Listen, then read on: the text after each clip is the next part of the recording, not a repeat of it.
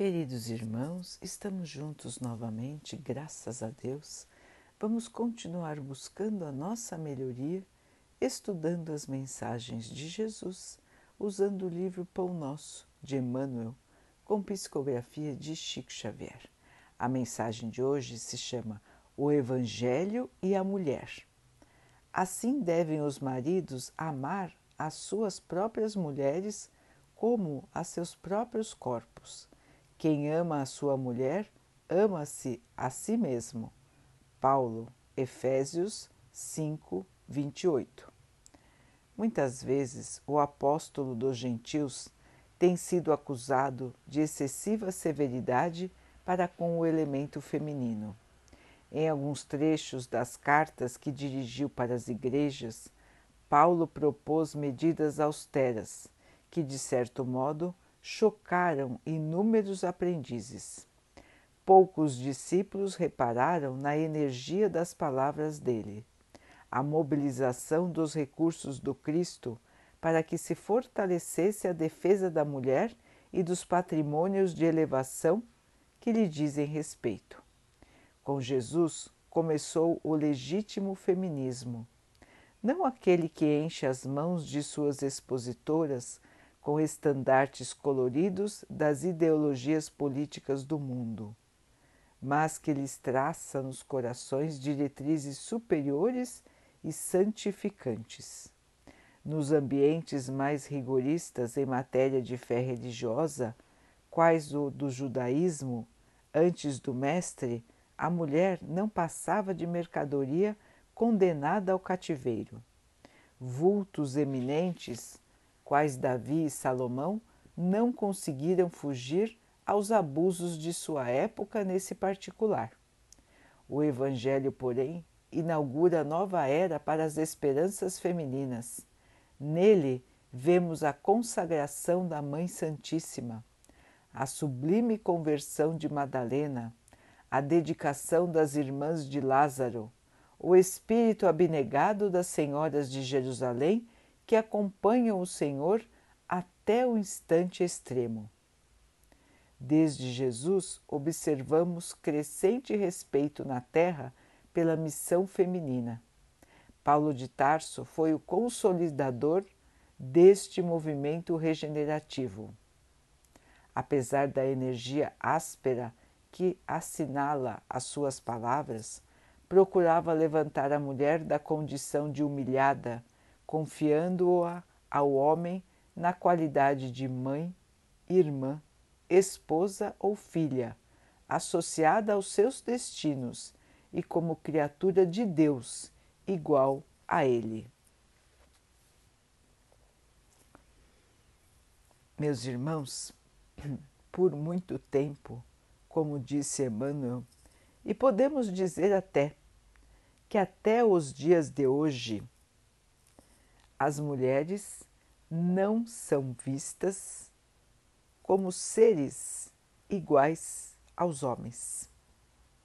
Muitas sociedades atuais continuam relegando a mulher um segundo plano, como se ela fosse um ser de menor valor, de menor capacidade como se ela fosse um ser dependente, como se ela fosse menor. O Divino Mestre, como disse o texto, em sua enorme missão educadora na Terra, também nos ensinou o respeito à mulher também nos ensinou a santificação da mulher. Nos mostrou por inúmeros exemplos, assim como da Mãe Santíssima, de Madalena, que foi dos apóstolos a que mais se modificou. Madalena foi um dos apóstolos de Jesus. Esteve com ele, santificou o seu nome se transformou totalmente para servir ao Mestre e, no momento de sua desencarnação, foi recebida por Jesus na glória da luz. Não é reconhecida como tal até hoje. Outras irmãs que participaram da missão do Cristo na Terra, as irmãs de Lázaro e tantas outras que apoiaram Jesus nesta sua caminhada aqui.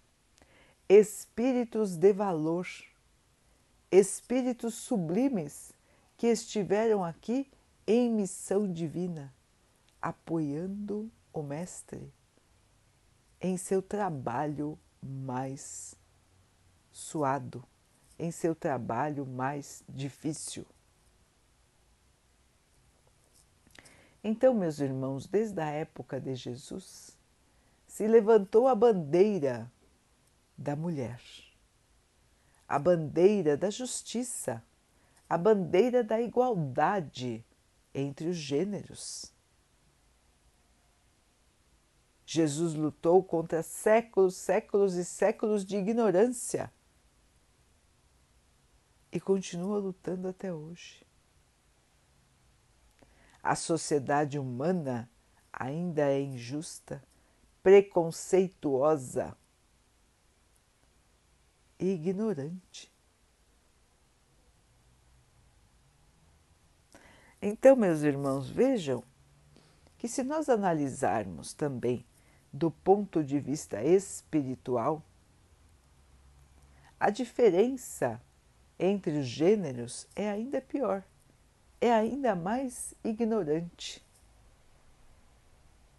Os espíritos não têm gênero, irmãos. Os espíritos podem encarnar em corpos femininos ou em corpos masculinos. Isso não faz diferença nenhuma para a sua evolução. Encarnar num corpo de homem ou de mulher traz ao espírito vivências diferentes. Porque a sociedade se organiza de maneira diferente para o homem e para a mulher. Portanto, estar na Terra, como homem ou como mulher, traz aprendizado ao espírito. E é assim que acontece com todos nós, irmãos. Nós podemos encarnar como homem, como mulher, e isso não faz de nós um espírito mais ou menos elevado. O que vai fazer de nós um espírito elevado são as nossas atitudes, pensamentos e sentimentos. Não tem nada a ver com o tipo de corpo que nós vamos habitar. Portanto, meus irmãos, esta questão do gênero feminino e do gênero masculino é importante para a reprodução da espécie humana, assim como é importante para a reprodução das espécies animais.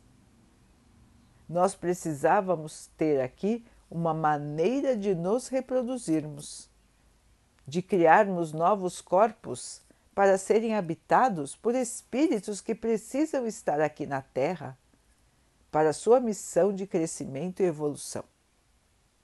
Portanto, Deus, na sua perfeição, na sua infinita sabedoria, criou o homem e a mulher, complementares, para a criação de novas vidas. Mas isso, meus irmãos, não determina que um é superior ao outro, nem que um é filho de Deus e o outro não. Então, irmãos, nós temos que sair deste período de ignorância que veio das idades antigas. Isso já passou, meus irmãos. Isso foi criação dos homens e não de Deus.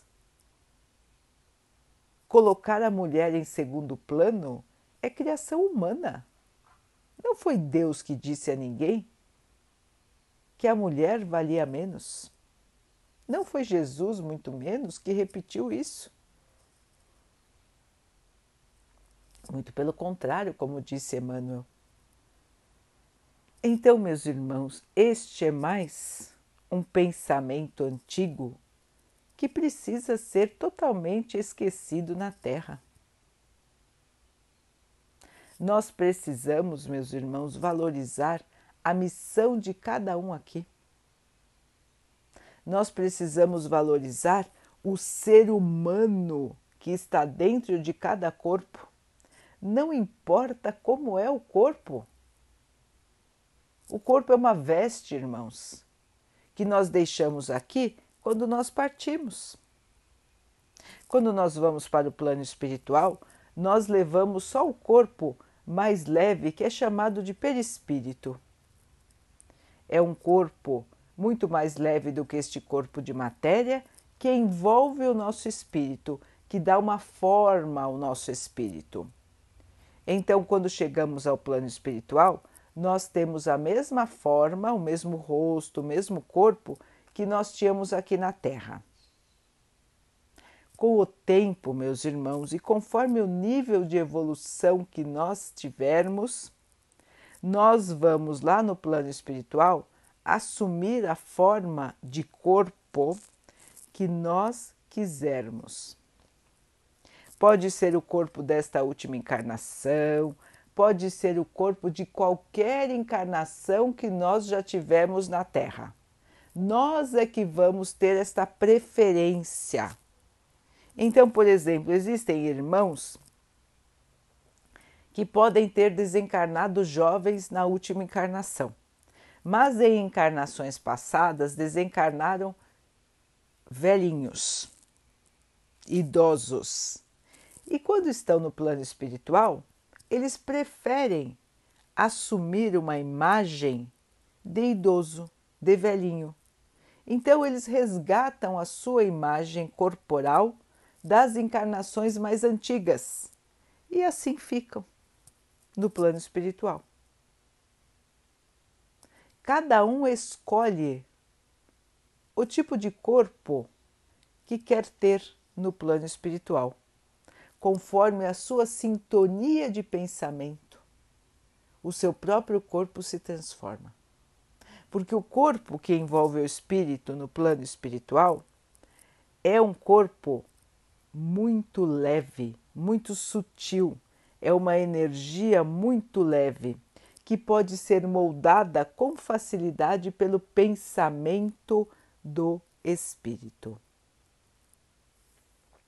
Portanto, irmãos, vejam que corpo não significa nada, nada, nada, nada além de um instrumento de expressão do espírito.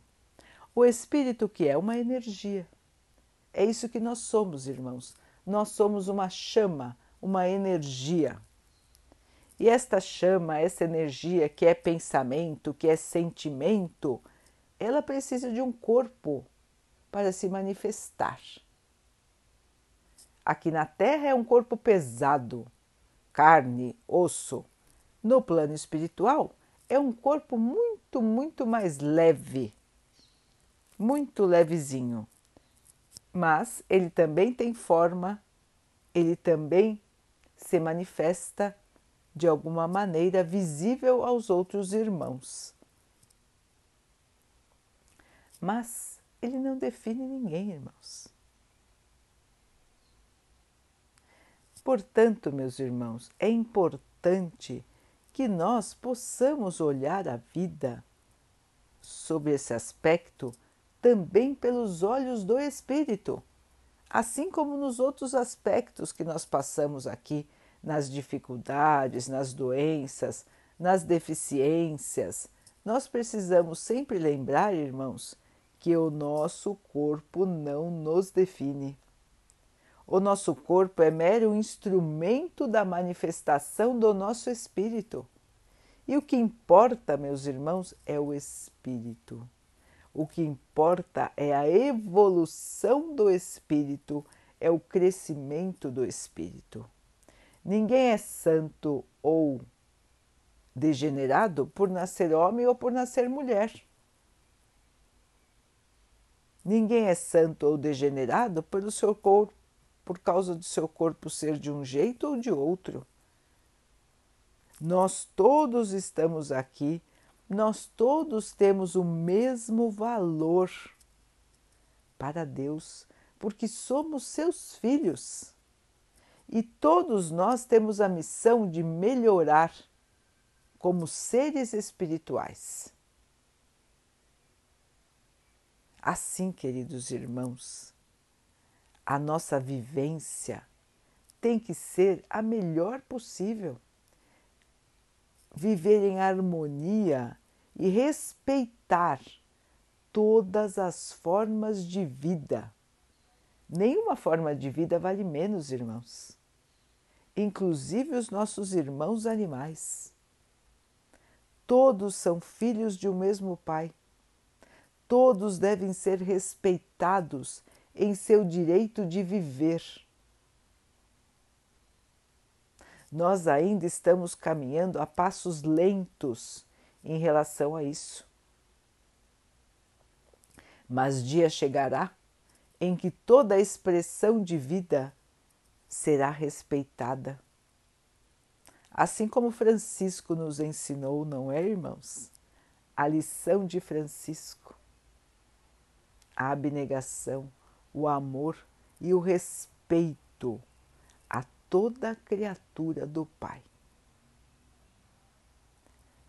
É isso, meus irmãos, que nós precisamos colocar dentro do nosso sentimento, dentro do nosso pensamento, porque só quando respeitarmos e amarmos uns aos outros é que estaremos realmente cumprindo tudo que o Mestre nos ensinou, é que, é que realmente estaremos sendo fiéis ao nosso Pai.